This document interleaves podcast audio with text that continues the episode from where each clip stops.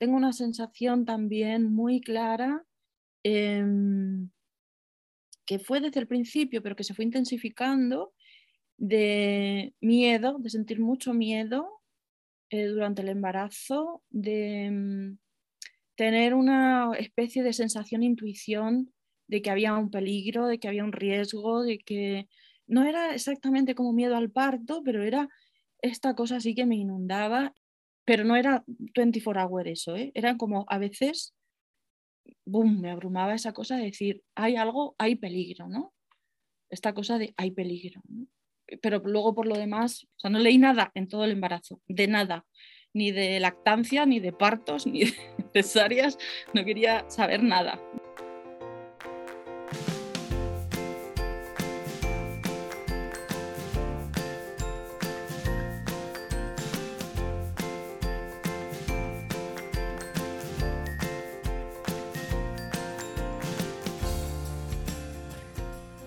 Bienvenida, esto es Planeta Parto, el podcast en el que hablo con mujeres sobre sus relatos de parto y la manera única en la que dieron a luz a sus bebés.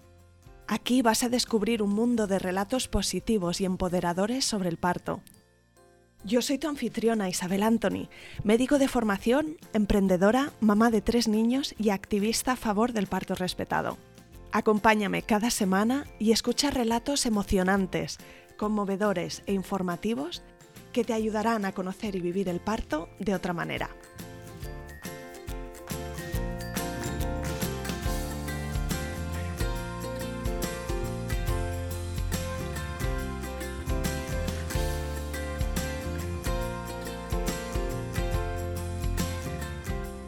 Hoy te traigo al podcast a Marta Clemente, mamá de Aritz, que tenía nueve meses cuando grabamos este episodio. Te aviso que el relato de parto de hoy es duro, Marta tenía placenta previa, una circunstancia que hace que el parto vaginal sea imposible. Marta se puso de parto en la semana 33, fue corriendo al hospital y su experiencia allí no fue ni fácil ni buena. No dejaron que pasara su marido, empezó a sangrar, no escuchaban su intuición de que algo no iba bien. Su bebé nació con un peso de un kilo y medio y tuvo que estar ingresado dos semanas en neonatos. La experiencia de Marta fue dura y por eso también le estoy muy agradecida por compartirla en este espacio. Espero que sea valioso para ti escucharlo, pero en caso de que su relato detone en ti alguna preocupación o miedo, te animo a que hables con tu matrona o ginecólogo o acompañante perinatal. Te animo a suscribirte al programa en Spotify, iTunes, Evox o Google Podcast. Tienes una maravillosa biblioteca de relatos de parto de todo tipo y añado un nuevo episodio cada semana. Gracias por pasarte por aquí una semana más. Encontrarás las notas y menciones de este episodio en la web planetaparto.es y además puedes hacer totalmente gratis un quiz para poner a prueba cuánto sabes sobre el parto. Empezamos. Bienvenida Marta y mil millones de gracias por venir al podcast Planeta Parto. Muchas gracias, gracias a ti por darme esta oportunidad que para mí es un regalo. Fantástico, pues vamos a empezar por conocerte un poco. Si te parece, cuéntanos eh, de dónde eres, dónde vives, a qué te dedicas y cuántos sois en tu familia. Pues me llamo Marta, en eh, mi familia somos cuatro, está mi pareja, Aritz, mi hijo, y Guaira, mi, perrita. Y mm, vivimos en un pueblito que se llama Zarzalejo, que está a 50 kilómetros de, Madrid, eh, en medio del bosque. Y mm, mi profesión, bueno, soy terapeuta psicocorporal, especializada en bioenergética y en acompañamiento a la mujer. Mm, y trabajo también, bueno, mm, la verdad es que con varios tipos de, terapias y también con, medicinas de plantas de aquí y de plantas de la selva. Así que ahí con intensidad. Muy bien, ¿y cuánto tiempo tiene Aritz? Aritz cumple mañana nueve meses. Fantástico, así que es una maternidad relativamente reciente. A menudo preguntan las mamás si, desde siempre habían sido muy niñeras o tenían muy claro que querían eh, tener hijos y formar una familia, o cómo fue que fue progresando su camino hasta llegar a ese momento. Cuéntanos. Yo creo que, o sea, tengo el recuerdo de querer ser madre desde pequeña y además me encantaba la crianza, los bebés, he sido educadora infantil, o sea, mis dos profesiones han sido educadora infantil y, terapeuta y como que siempre he querido ser madre.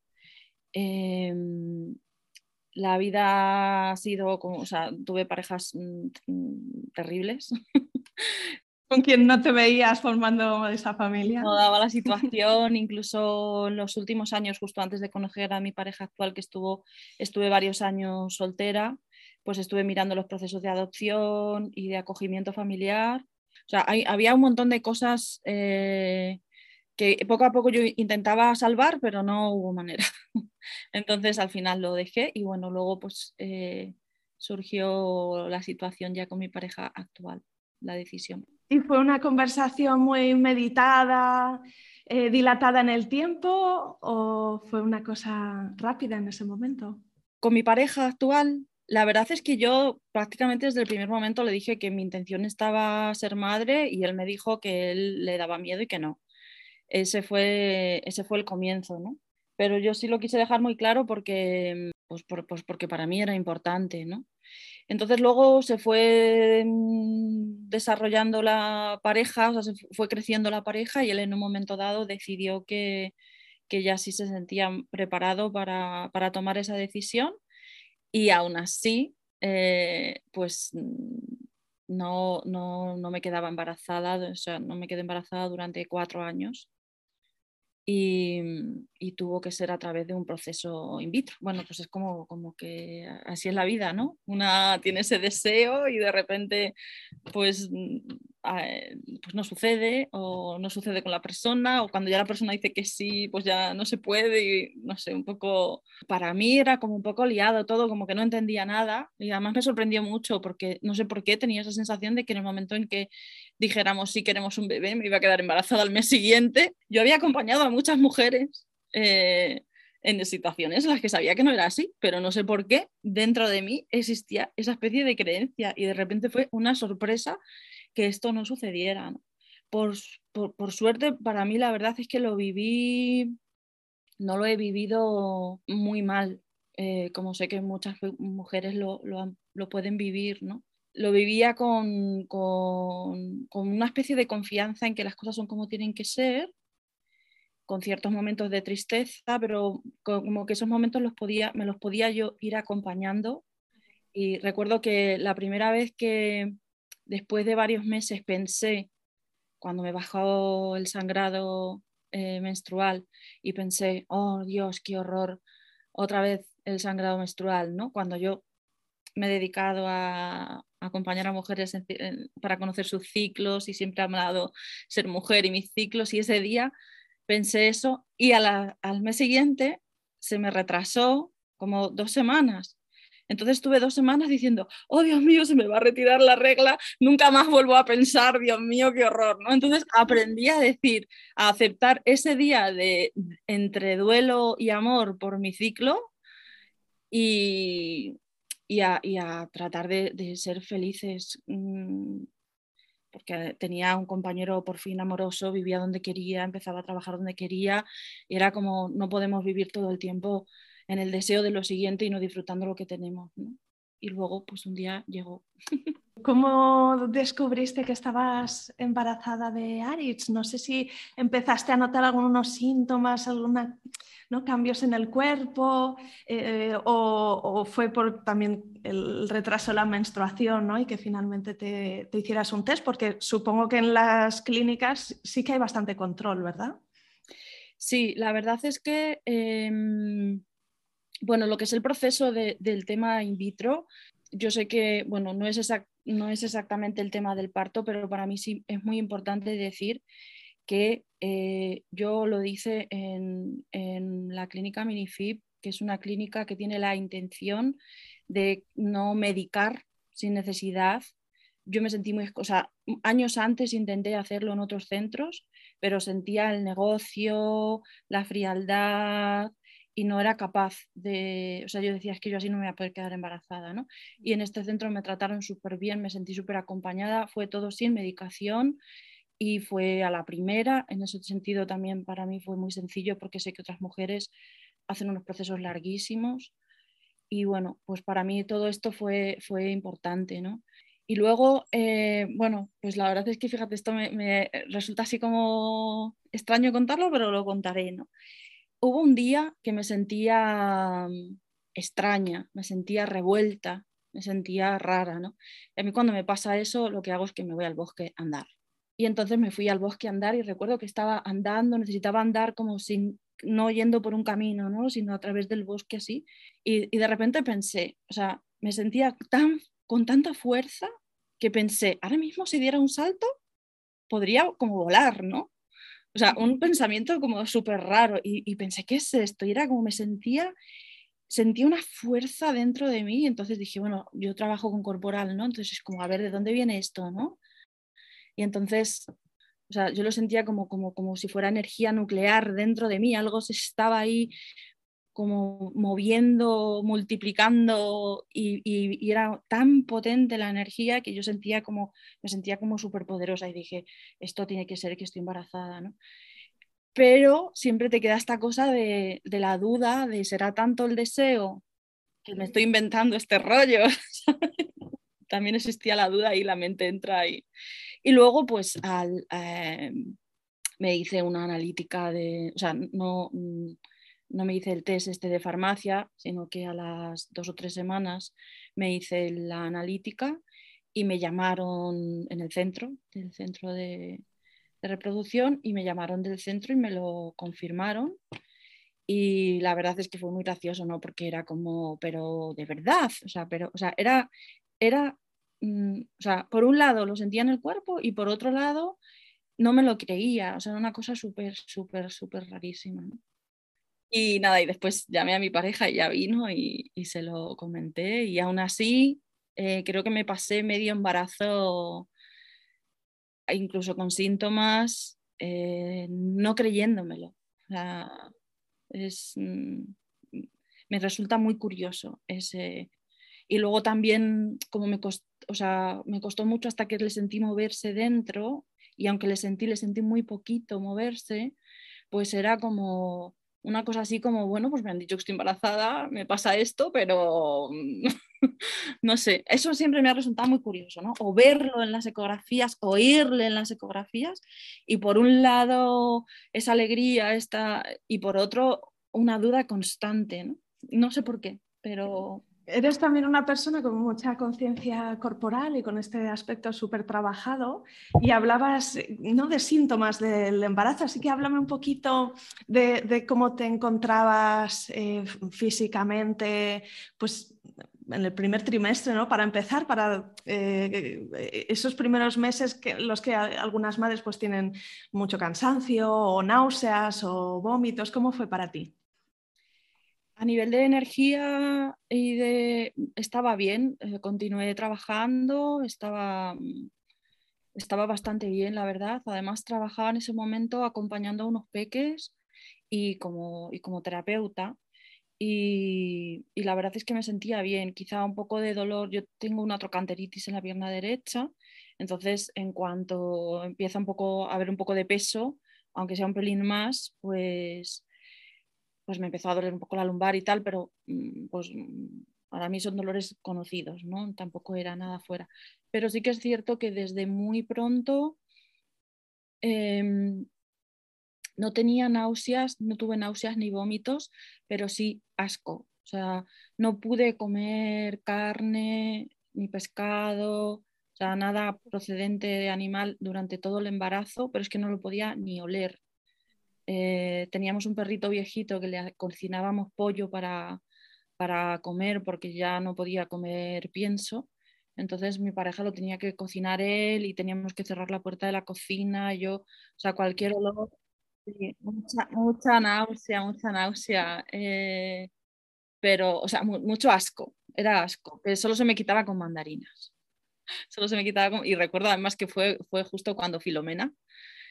Y yo lo único que, claro, nos quedamos en medio del bosque dos semanas encerrados y yo lo único que pensaba era, horror, se me van a acabar las mandarinas, ¿sabes? me daba igual comer, pero era como, por favor, que no se me acaben las mandarinas. Y, y algún amigo así que me escribía, ¿necesitáis algo? Y yo le decía, mandarinas.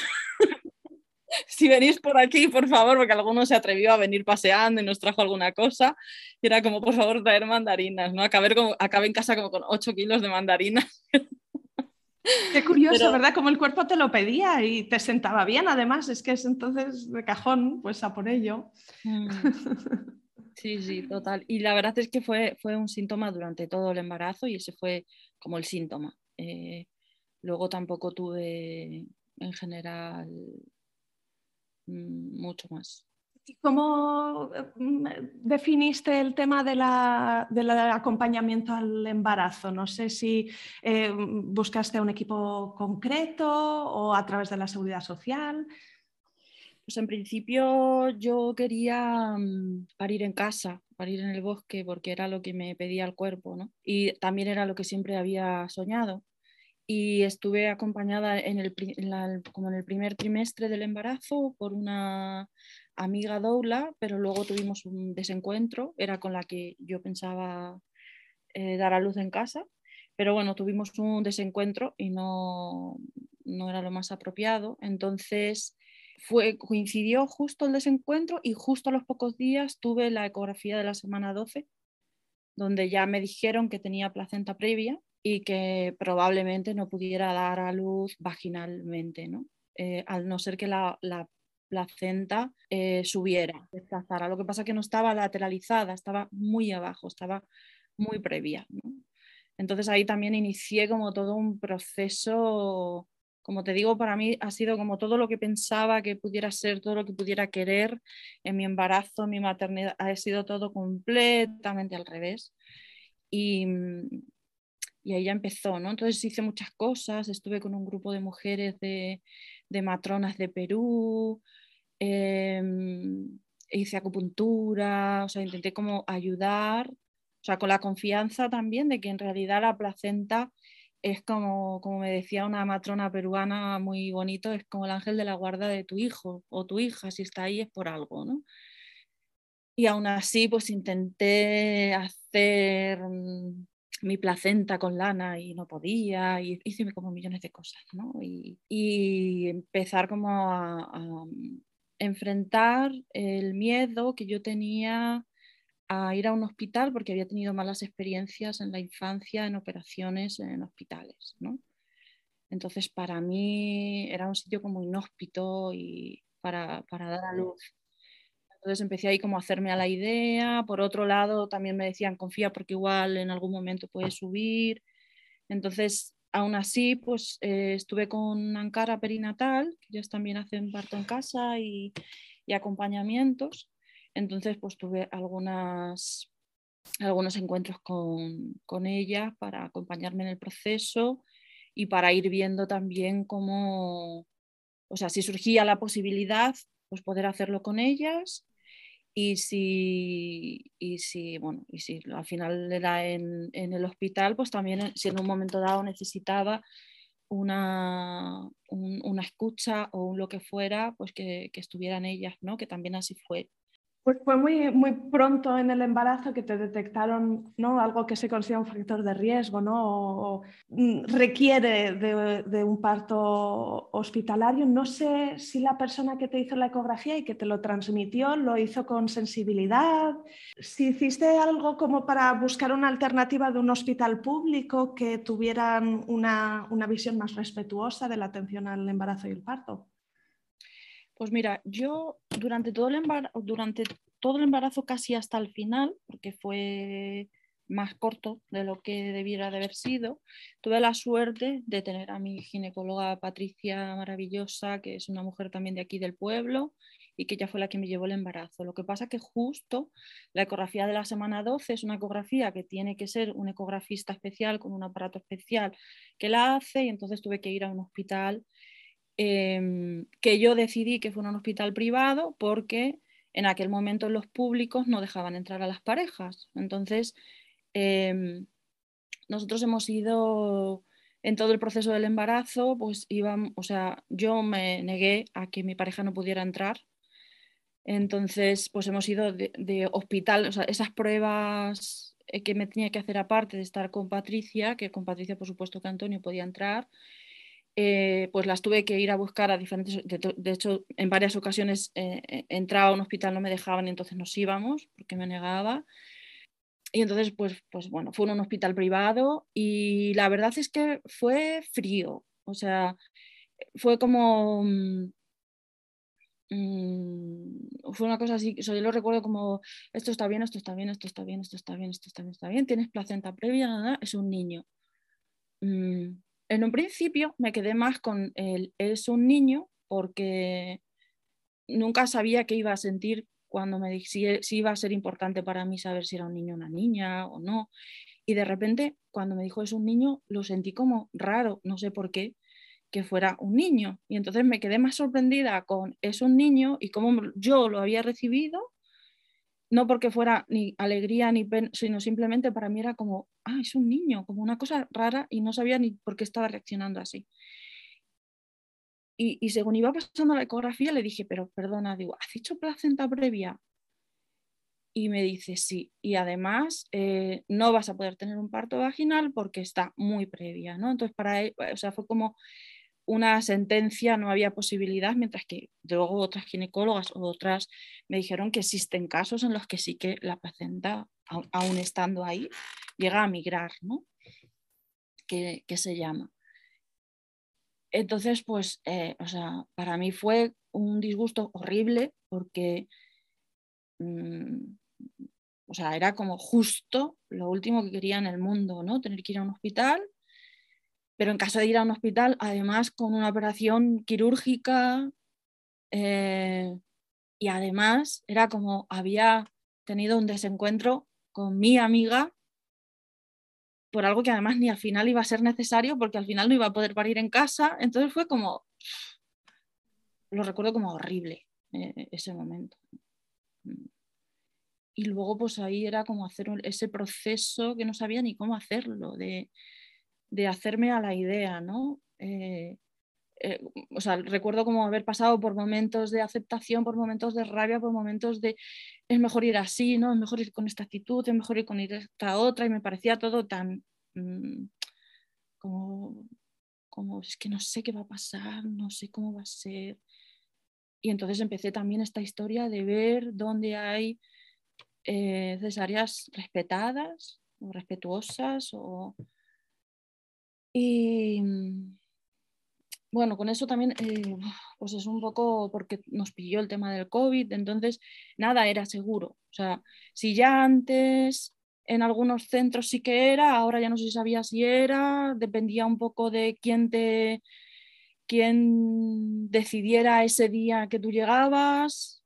Era como vivir en la incertidumbre absoluta, una cosa que ya de por sí a ti te daba miedo y que de por sí no querías, ¿no?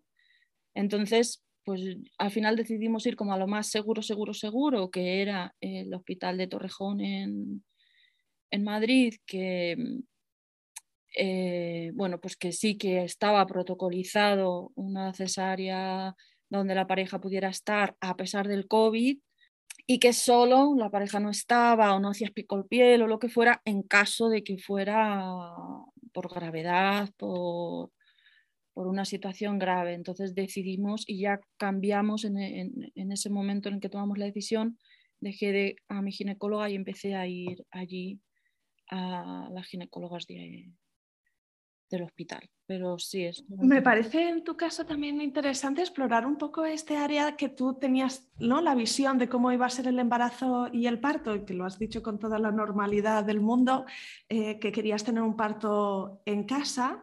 Y no sé si esto es algo que habías compartido experiencias con otras madres, si era por lectura, si era por tu trabajo, ¿no? que también está conectado de una forma muy profunda con la, con, la experiencia de ser mujer. ¿De dónde venía esta, eh, estas intenciones?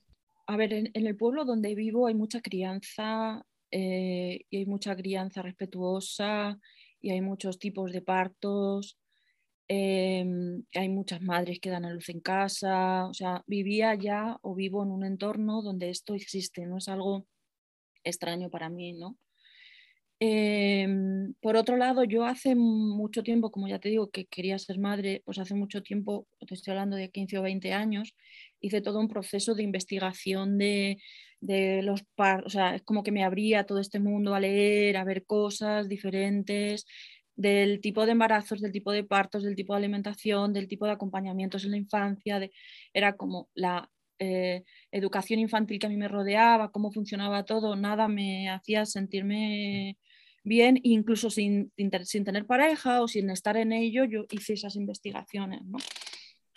Pero luego era una cosa así como por, por, mi, por mi vida. Tengo amigas doulas, tengo eh, amigas matronas, entonces, eh, bueno, pues ya te digo que toda esa información no era ajena a mí. ¿no? Y, mm, y luego, pues es mi manera de vida también, ¿no? Es como yo en realidad eh, o sea, no soy una persona extremista, eh, voy muy poco al médico clásico de medicina general porque uso otras medicinas ancestrales y tradicionales, pero, pero cuando tengo que ir voy y me parece maravilloso y me parece que los diagnósticos son estupendos y me parece que hay muchas cosas en la seguridad social buenísimas y otras que son horribles, o sea, me parece, o sea, yo sueño con un mundo en el que todo esto esté mezclado y se pueda acceder a todo, ¿no? Entonces el, parto era un poco lo mismo. Y luego yo, mi, visualización de, o sea, era como, eh, o sea, vivir en el medio del bosque e irte a parir a un hospital era como algo que no, existía en mi, porque me parece que los hospitales son fríos, eh, no tienen un mínimo de nada para que la oxitocina funcione, ¿no? Y, no, no, no, o sea, no entraba dentro de, para nada, dentro de mi, de mi intención ¿no? o, de, o de mi necesidad de, de, de cómo yo sentía, de, de, o sea, tener un espacio donde poder escuchar mi cuerpo, estar tranquila. Eh, tuve muchos momentos, sobre todo al principio, en los que lo que Fíjate que es muy curioso que desde el momento en el que me quedé embarazada, lo primero que hice era preocuparme de cómo quería parir, cuando no me sirvió de nada, ¿no? Estas cosas de la maternidad, ¿no? Y, era una cosa así como, estuve escuchando y, buscando a mujeres que quieren que paren solas, ¿no? Que no quieren ni siquiera una dobla o una matrona, porque era mi necesidad, era como mi necesidad de estar yo sola en el bosque y, y ya está, una cosa así. No sé. Y Marta, no sé si Aritz eh, nació por una cesárea programada o si fue una cesárea de urgencia. ¿Qué, pasaba en esos últimos días o cuando ibas llegando a la semana 33? ¿Qué, qué pasó? Cuando mm, ya me cambié, o sea, mm, dos, dos, o tres semanas antes o un mes antes, que me cambié a las, a las ginecólogas de allí del hospital, ya me dijeron, bueno, incluso en la última sesión con mi ginecóloga me dijeron que estaba un poquito, Aritz estaba un poquito más pequeño de lo normal y que había que observarlo, ¿no? Entonces, em, de hecho, hubo una situación que cuando justo llegué al hospital le vieron que tenía, según ellas, la cabeza más pequeña de lo normal y que, y que algo no estaba bien y que tenían que ver qué estaba pasando, ¿no? Entonces me quisieron hacer una, me parece que es un TAC o una, bueno, el caso es esto que te meten en el tubo. Y yo llegué allí, yo no lo quería hacer, pero bueno, me dijeron, me informé, hablé con un amigo pediatra, con otra amiga ginecóloga, no te preocupes, no pasa nada, pero yo llegué allí, me, me tumbaron, me empezaron a apretar la barriga porque los cinturones no, no daban de sí, porque no solían y me tenía que meter en ese tubo y, entonces recuerdo que me puse a llorar con una magdalena y le dije pararlo todo, pero no me la puedo hacer. Y entonces llegó la, estaban unos chicos y dijeron, no, pues vamos a llamar a la técnico, no sé qué y tal. Entonces llegó la técnico y me dijo, esto lo tienes que hacer porque lo tienes que hacer por tu hijo. Y entonces lo volví a intentar y, paré y, y volví otra vez y le dije, mira, esto no lo voy a hacer y no lo voy a hacer por mi hijo, porque creo que no puedo hacer algo con lo que me estáis haciendo daño, me estoy sintiendo incómoda, digo, no puedo estar con apretada así media hora metida ahí Entonces creo que debería tener un aparato abierto para una mujer embarazada y si no puede ser así, pues no me hago la ecografía. Y bueno, el caso es que no, no habían pasado los 15 días que querían esperar para volver a medir, para ver si era un tema de que la, la, la placenta no le estaba alimentando bien o había algún otro problema o lo que fuera, que ya en la semana 33, el día, el día 8 de junio por la noche, yo empecé a tener dolores y tenía mucha diarrea. Entonces yo no sabía que estaba de parto. Pensaba que algo me había sentado mal. Y tenía muchos dolores en el vientre, tenía dolores como hacia los riñones y me puse de parto. Entonces, el peligro de un parto con una placenta previa es que las contracciones hacen que la placenta se caiga y el bebé se puede eh, eso, quedar sin oxígeno. Entonces, pero yo no sabía que, que, eso no dormí nada esa noche. ¿No se te ocurrió pensar que estabas de parto? Pues porque... Eh, porque tenía diarrea. Y porque era pronto también, eso también es un factor, ¿verdad? Que, que, no es lo mismo si te pasa esto en la semana 41 que si te pasa en la semana 33, que ¿no? la explicación era otra y que tampoco conoces cuáles son los dolores de parto. Entonces ya por la mañana yo me escribió una, una mujer a la que acompañaba que justo eh, tenía un juicio por maltrato y que por favor si podíamos tener una sesión por Zoom.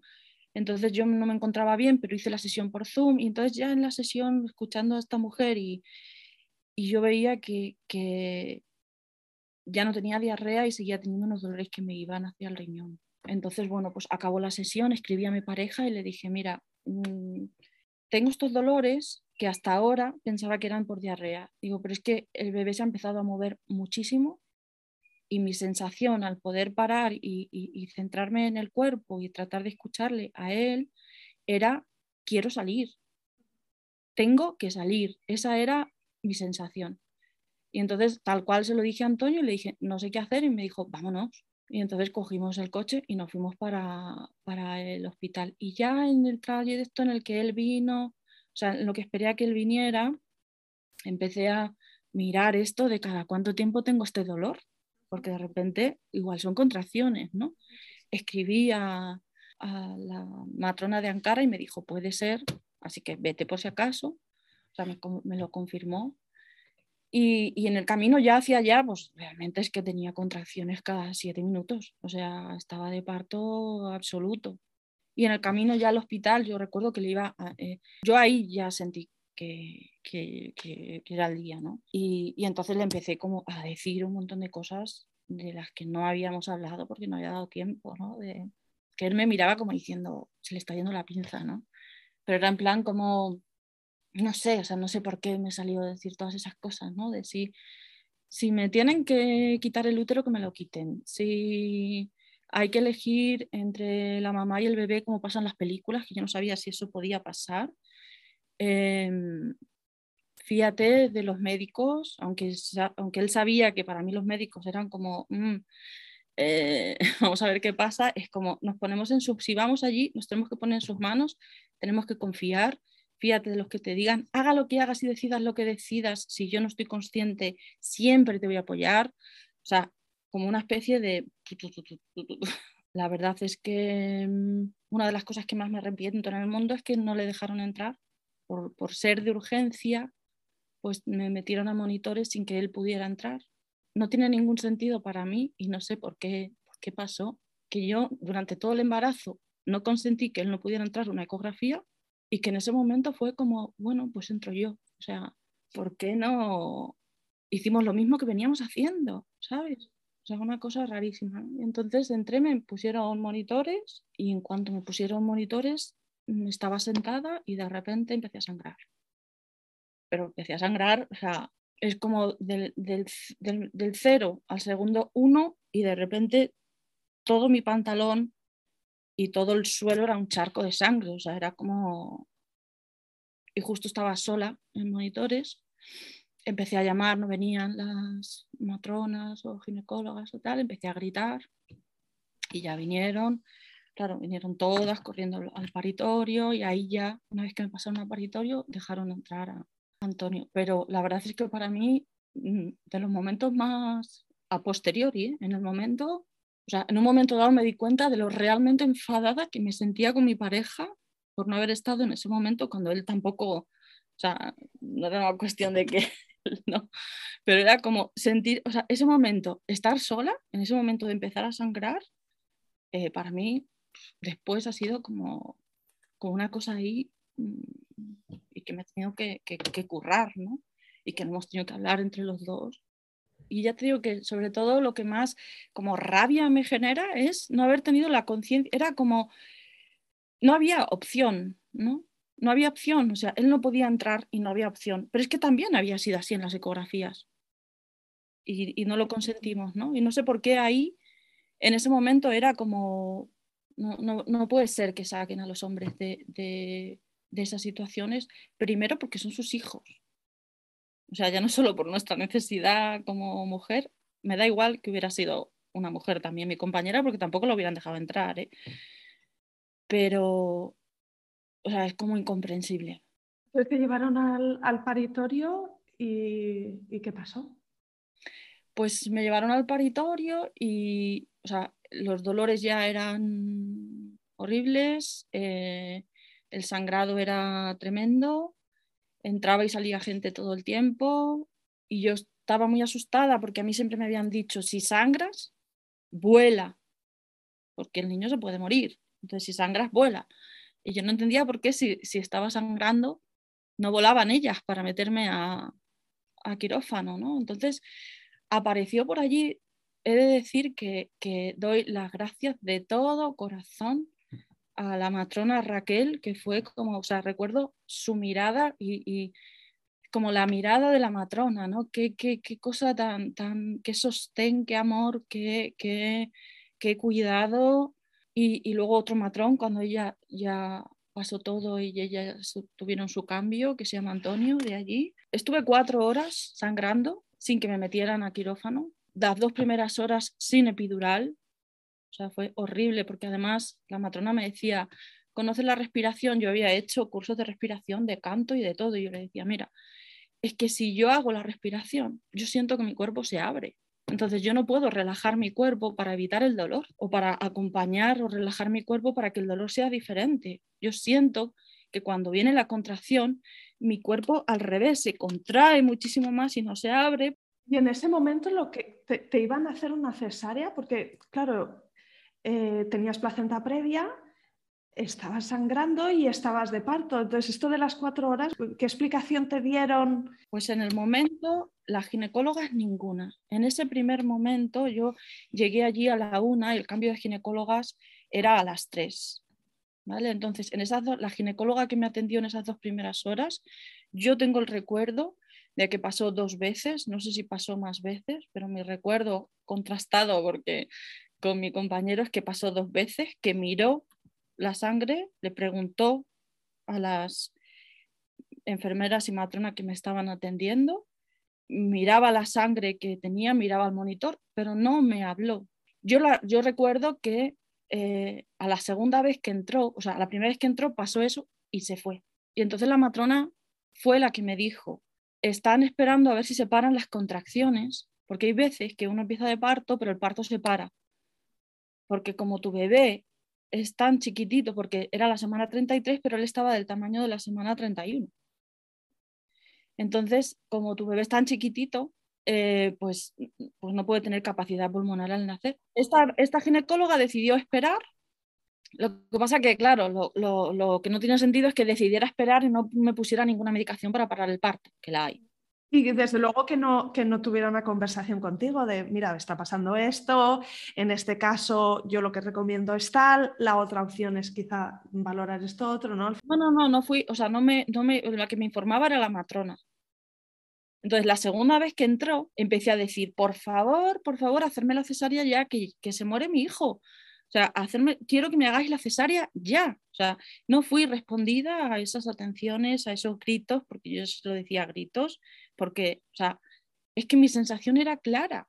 Este niño va a nacer, no se va a parar el parto, esto es lo que mi cuerpo me está diciendo y nadie me está escuchando, ¿no? Entonces, cuando yo le dije eso, ella, o sea, yo la recuerdo a ella como con cara de asustada a la ginecóloga, ¿no? Y entonces la matrona era la que me decía, mira, estas son, estos, estos son tus constantes vitales, estas son las del niño, estate tranquila porque el niño está bien.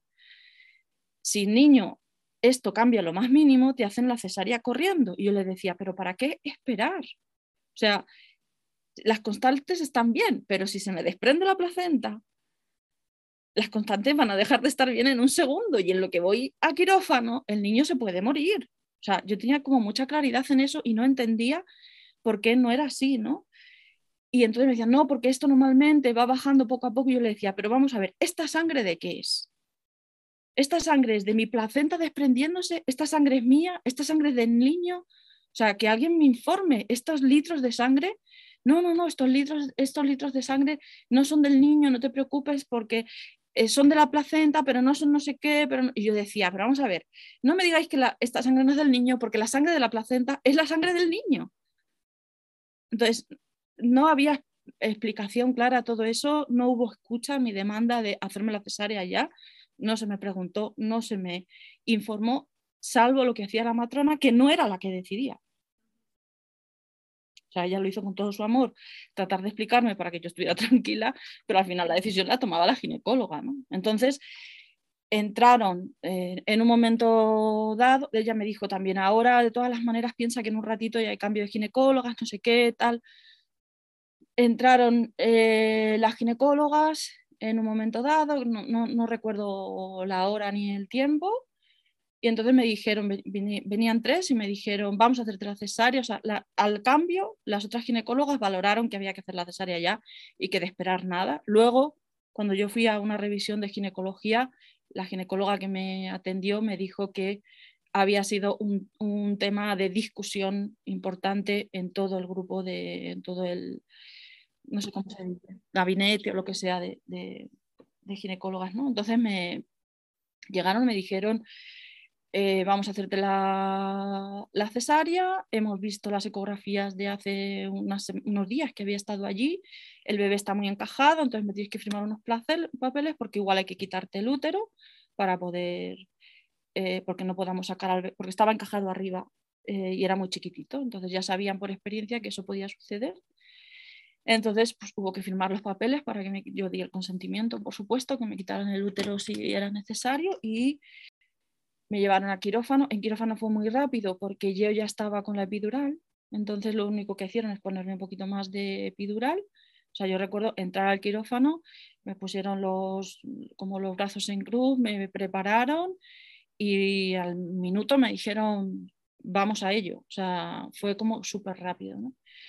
Y luego, pues, eh, evidente, efectivamente no salía el bebé, y entonces el recuerdo que tengo es que me, apretaban en los laterales de la barriga por arriba para, para, que saliera, por arriba y por los laterales.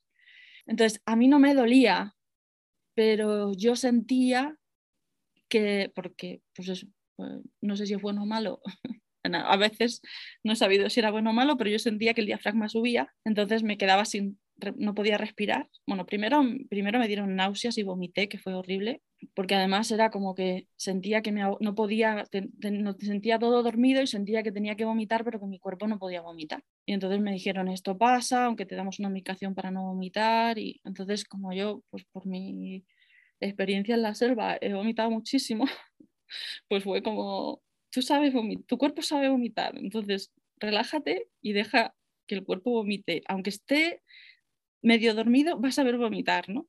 Pero una sensación de que me iba a ahogar y bueno, al final no, pude vomitar sin ahogarme y, y luego era como que cada vez que me apretaron, que fueron tres o cuatro veces, yo perdía el conocimiento porque me quedaba como sin oxígeno, ¿no? Entonces, en una de esas, no sé si fue a la tercera o a la cuarta, mm, giré la cabeza y le dije al, al, al anestesista, pero ¿cuándo va, ¿cuándo va a salir? O sea, a mí se me estaba como haciendo eterno porque al perder la conciencia no tenía muy bien la conciencia de, tiempo, ¿no? Y me dijo, no, cariño, si ya ha salido, mira, le tienen ahí. O sea, nadie me dijo, ya ha salido tu bebé, ya hemos sacado a tu bebé, porque el niño, eh, nació muerto. O sea, en ese, en ese tránsito de ir al, al quirófano y, el, y, los minutos del parto, la placenta se terminó de desprender y el bebé se quedó sin sangre y sin oxígeno. Entonces nació, nació muerto, nació Teps de Adgar, cero.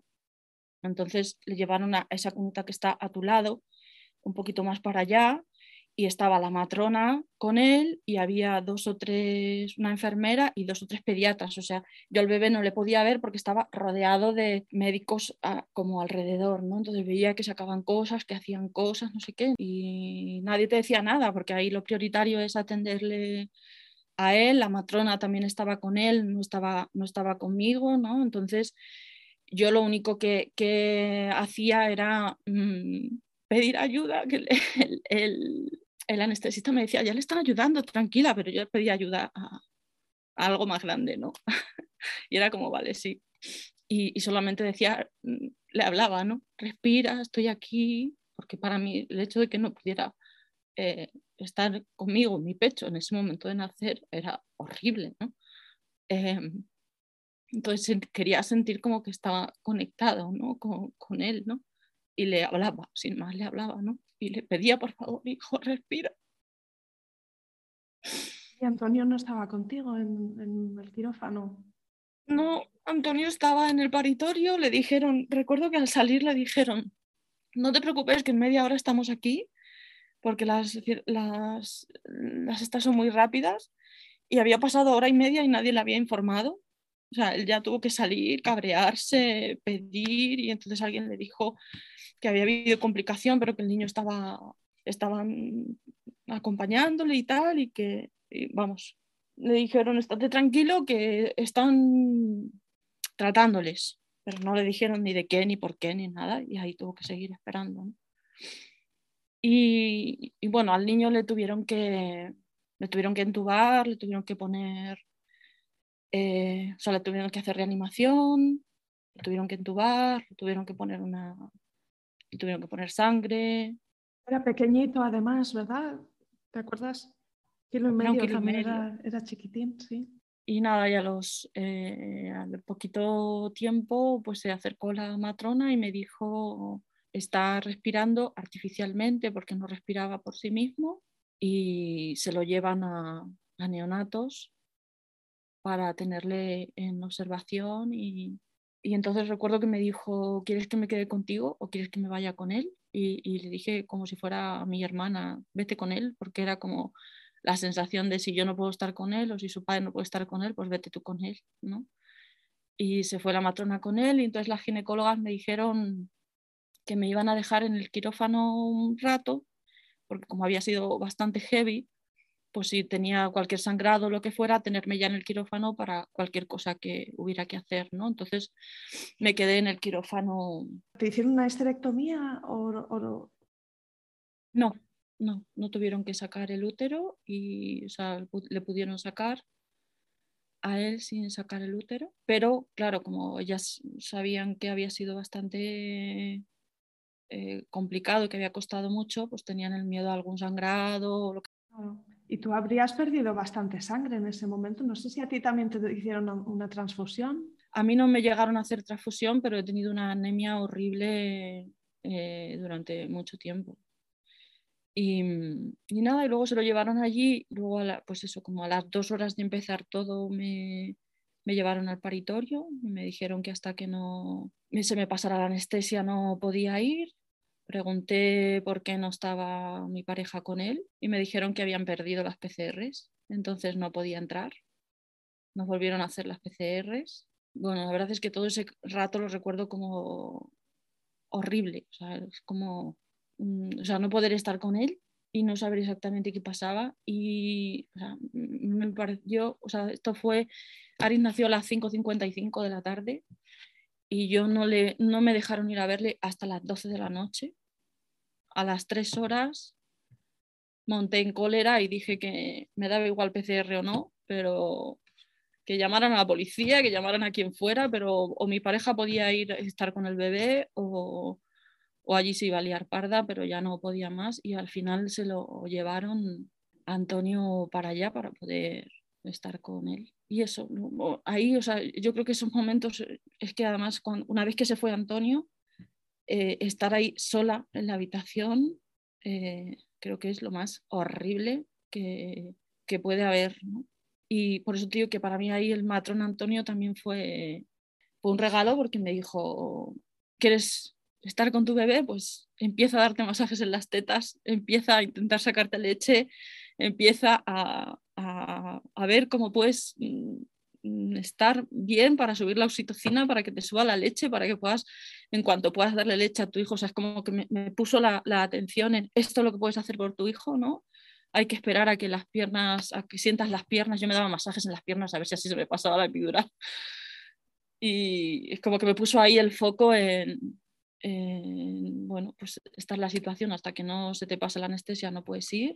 Luego fue un desastre porque me llevaron a la habitación y, él me dijo que ya podía ir, pero las, de, las enfermeras de la habitación no, me dijeron que ellas no tenían permiso para dejarme ir, entonces al final pues igual tuve que montar el pollo para que, yo o sea, las llamé y las dije, mirar, yo voy a ir. Entonces, eh, me da igual. pero claro, no podía ir sin, sin, silla de ruedas. Entonces, bueno, me trajeron... Es muy duro una, una cesárea y luego tener al bebé en neonatos, pues se juntan esas dos cosas, ¿no? Que, ¿A ti te confirmaron que, que Aritz estaba bien o que iba a estarlo? Claro, yo sé que en algún momento la, eh, las ginecólogas eh, se pasaron en un momento dado y me dijeron que ellas iban a ir a verle y que se estaba haciendo todo lo que se podía, ¿no? Esta típica frase de estamos haciendo todo lo que podemos, que no te dicen nada con eso, ¿no? Supongo que a lo mejor tampoco te pueden decir otra cosa, no lo sé. La matrona en su cambio de turno también vino y me dijo que, igual que estaba, que estaba entubado, que había que esperar y que, y que ya hablaría con ellas. ¿no? Y ya fue a, las 12 de la noche cuando, cuando entré en neonatos que la, que la pediatra me contó lo que había pasado, porque yo ni siquiera sabía lo que había pasado. ¿no? Me dijo que le habían tenido que entubar, que le habían tenido que no respiraba por sí solo y que las primeras 48 horas eran vitales para saber qué iba a pasar y que no podían saber nada, no podían saber si iba a respirar por sí solo, si iba a vivir, si iba a morir o si iba a tener secuelas para toda la vida o no se sabía absolutamente nada.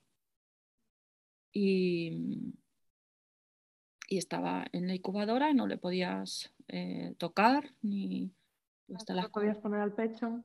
Nada, hasta las 48 horas, eh, nada. Solo me, bueno, en un momento dado una enfermera me dijo meter la mano y tocar un poquito el pie, porque yo les decía, pero vamos a ver si vosotras le tocáis, porque no lo puedo tocar yo, ¿sabes? yo no le voy a... Entonces, claro, también te decían que, bueno, que es por... Es... La verdad es que lo de neonatos es otra... Es otra aventura porque la... para mí la experiencia más horrible de mi vida. Eh, a mí a las 48 horas me dieron el alta, teniendo una anemia galopante, teniendo una tensión alta que ya venía con tensión alta de al, darme de alta a las pocas horas me tuve que bajar a urgencias, me tuvieron que volver a ingresar. Eh, Cesárea, un posparto de cesárea y luego a tu bebé ingresado. ¿Cuánto tiempo estuvo ingresado ahí? Estuvo ingresado dos semanas. Mm.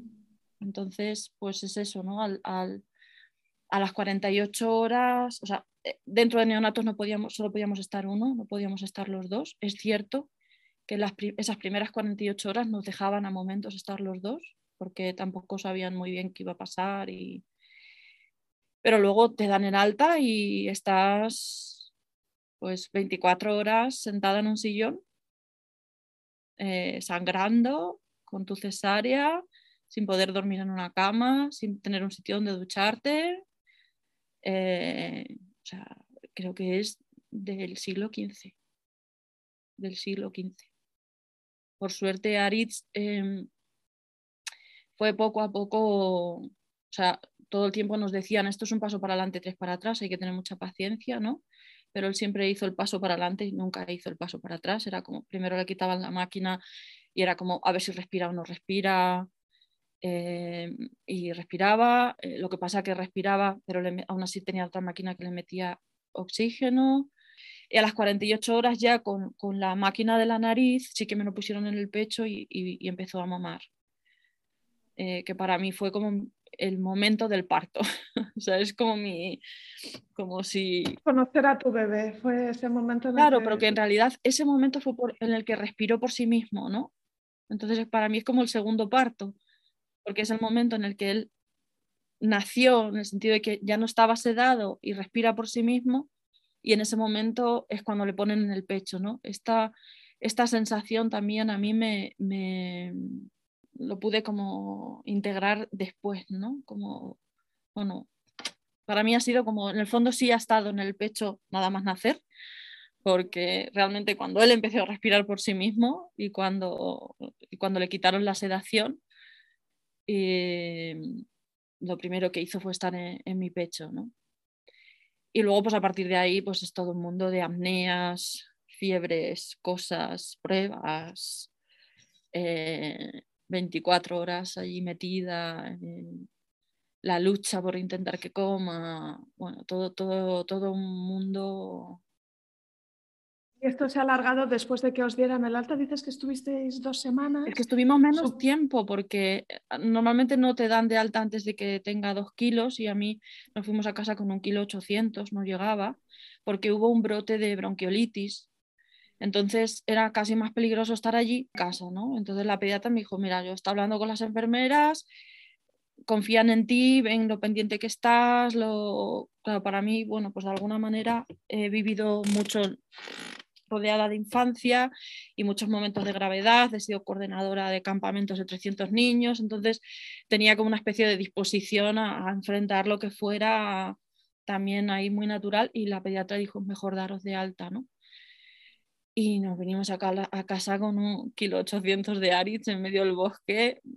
Pero todavía con cierta inmadurez ¿no? en el sistema respiratorio. Dices que luego también tuvo después en casa esas apneas. Claro, él tenía una cosita en el riñón sin terminar y dos válvulas en el corazón que el sistema sanguíneo dentro del embarazo, o sea, dentro del cuerpo de la mamá, el feto va hacia un lado y cuando nacen tiene que girar como al otro lado y las válvulas tienen que hacer esto también, ¿no? Tienen que girar al otro lado y en su caso no lo habían hecho por su circunstancia, ¿no? Entonces, pues ni mamaba bien, tenía ciertas mínimas apneas. Eh, entonces era, no sé cómo, aparte también me explicaron que normalmente te tienen una semana o dos en una habitación para que tú desenchufes de los, de los pitidos de las máquinas, porque tú inconscientemente aprendes, sabes que tu hijo está dejando de respirar por un pitido y entonces reaccionas, le mueves, le... Eh, pero esto normalmente mm, se necesita como un periodo de adaptación para que empieces a reconocerle en su color, en su sonido, y eso no lo hubo, ¿no? Entonces, para mí, el primer mes aquí, los dos primeros meses fueron, yo no sé, como no, o sea, como no me he vuelto loca o sí que es cierto que he tenido como una depresión ahí. No podía estar nadie con él porque estaba el COVID, porque estaba la bronquiolitis, entonces no nos podía venir a ayudar nadie. Em, estabas 24 horas porque comía cada hora y media. Yo le daba la teta, pero se quedaba dormido porque no tenía fuerza. Le daba eh, un biberón con el relactador, que es como una como con una, un catéter que te lo pones en el dedo o en el pecho para que él mame. Después de eso me sacaba leche y ya tenía que volver a empezar. Así 24 horas durante prácticamente dos meses hasta el final de lo que hubiera sido la gestación. Y ya empezó a tener un poquito de más fuerza. Entonces no duermes, eh, vives en pánico. Yo recuerdo que eh, me daba pánico quedarme dormida por la noche y que se me cayera el bebé tan chiquitito. Entonces tuve la suerte de que estuvo ahí mi gato y me mantenía despierta. Mm, fue, la verdad es que ha sido muy intenso. Y luego ya te digo que cuando volví a la... No he sido capaz todavía, es la primera vez que lo cuento así como más completo. No he sido capaz, sobre todo hay algo que me siento como muy mal conmigo misma, pero intento acompañarme con amor porque no he sido capaz de ponerme a escribir las quejas de lo que para mí es una violencia obstétrica, de no escuchar que yo sabía que este niño salía, no explicarme, no, o sea, yo tengo entendido que uno puede decidir sus tratamientos. ¿Por qué yo no pude decidir hacerme una cesárea ya, no? ¿Por qué yo sabiendo eso no se me explicó? ¿Por qué no? ¿O se me dio la opción? O... Entonces, la explicación de después era porque, por eso, por el miedo a que el niño no respirara por sí mismo pero mm, no sé, había una placenta previa, no entiendo la duda. No entiendo la duda, ¿no? Y las, ya te digo que entre ellas, pues, pues las que vinieron después tenían clarísimo que había que hacer cesárea urgente y, y bueno, yo la verdad es que mm, si, si, te pones a ver que el niño ya venía más pequeño, que la duda de ellas eran que la, que la placenta se estuviera empezando a desprender y que por eso no le estaba alimentando la placenta y que iban a tener que hacer una cesárea también prematura. O sea, sabiendo que esa historia ya venía así, o no se leyó el historial esa primera ginecóloga, o no entiendo la duda de por qué me tuvo cuatro horas sangrando, eh, corriendo el riesgo de que el bebé muriera como así fue. Eh, y bueno, luego tener la, la, suerte de la maravillosa pediatra que le salvó la vida. Y luego otra cosa es que la sangre de, para los recién nacidos no hay sangre en cada hospital, hay sola, solo en un hospital y la tienen que llevar. Otra cosa que tampoco entiendo. Eh, y también ahí hubo un tiempo que pudo ser grave para él y luego, bueno, pues la suerte de, la verdad es que decir con referencia al hospital que las matronas estupendo, las ginecólogas eh, en mi caso me trataron muy mal, o sea, agradezco mucho a las ginecólogas que me hicieron la cesárea, además luego me vinieron a ver, pero tanto las ginecólogas anteriores como las de después, o sea, mm, cuando me dieron el alta, me dieron el alta los dos días, pero me puse, me dio un subidón de, de tensión y me tuvieron que atender en urgencias.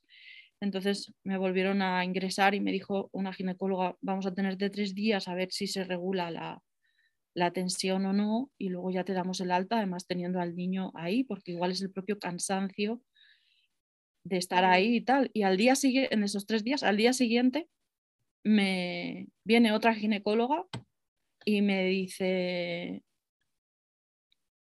bueno, eh, ¿cuándo quieres que te dé de alta? Eh, como que cuando digo, la, tu compañera ha dicho que tres días y tal, ya, pero tú y yo sabemos que esto es mentira. O sea, em, tú estás pues como todas las mujeres y cuando, después de un parto y esto es lo que hay y no tiene ningún sentido que estés aquí porque no, no te pasa nada como para estar aquí tres días más. Y me dio la alta. Eh, pues desde luego no fue ni, ni, en cuanto al embarazo ni al parto fue esa experiencia que tú te habías imaginado. Fue muy diferente y no sé si ahora echando la vista atrás piensas que hay alguna manera en la que tú te sorprendieras a ti misma o alguna cosa en la que tú te has conocido de forma mejor o más profunda al mm, las cosas tal y como fueron. Bueno, hay una cosa que a mí me ha mm, impactado mucho, que es, eh, y, que, que, por supuesto he llevado a mi, a mi profesión, que es la gran conexión eh, que tenemos con el cuerpo las mujeres en el momento del embarazo y del parto, ¿no? Y el poco caso que se nos hace, ¿no?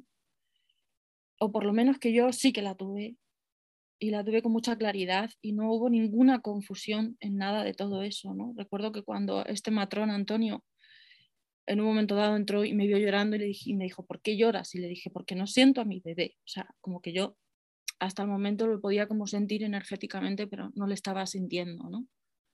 Y entonces me dijo, no me puedes decir que no sientes a tu bebé porque has sido una mujer que has llegado aquí antes de sangrar porque estabas escuchando a tu cuerpo y porque estabas sabiendo que tu cuerpo, dice, a mí mi compañera me ha dicho que tú sabías que tu hijo iba a nacer. Eso es una mujer conectada con su cuerpo y tal. Entonces, si ahora mismo no le sientes es porque está sucediendo algo que, que les pasa a todas las madres, que pensáis que las cosas van a ser de una manera y siempre son de otra. Entonces, no te preocupes, solamente es que no estás sabiendo qué estás sintiendo. Y, céntrate en, ver qué puedes hacer por él, que es masajearte el pecho, eh, pensar que le vas a dar, que le vas a que vas a tratar de hacer todo lo posible por darle tu leche, de...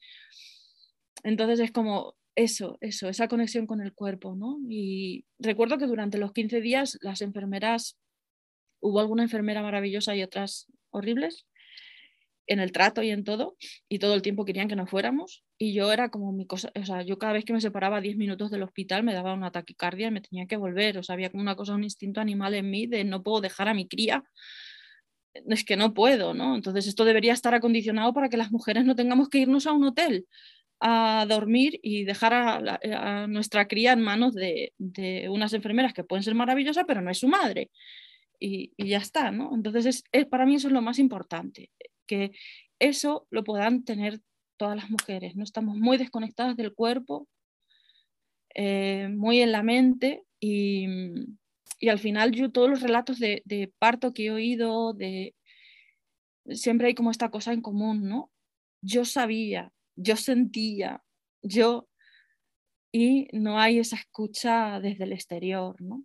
Entonces, para mí eso es lo más, lo más importante y con lo que me quedo y, con lo que también voy a tratar de, que, bueno, pues de momento no he podido hacer ese escrito de queja en el hospital por todas estas cosas, pero sí he, empezado ya con proyectos más intensos sobre sexualidad y corporal para acompañar a mujeres, porque creo que es súper importante que, que estemos cuanto más conectadas con nuestro cuerpo posible y sobre todo que no tengamos dudas que nadie nos haga dudar.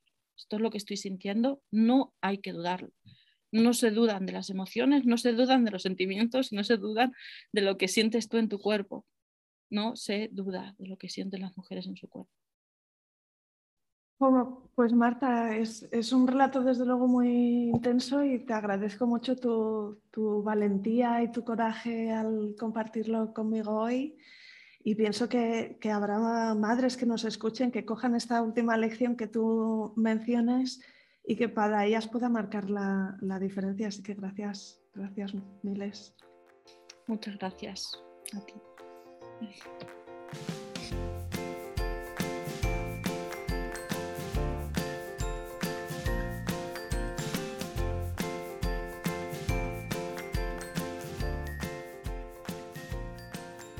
Aquí acaba este episodio. Si te ha gustado, no te olvides de suscribirte a Planeta Parto en Spotify, iTunes, Evox o Google Podcast, para que puedas ver los nuevos episodios en tu lista de reproducción. Además, puedes ir atrás y encontrar una estupenda biblioteca de relatos de parto de todo tipo que espero te empoderen y te ayuden en tu propio camino. Será genial y te estoy muy agradecida si me dejas un comentario, porque eso ayuda también a que más mujeres encuentren y escuchen este programa, o simplemente puedes recomendarle el podcast a alguna amiga y me estarás echando un cable con el objetivo de ayudar a más madres a conocer y vivir el parto de otra manera. Cuídate mucho y nos vemos la semana que viene.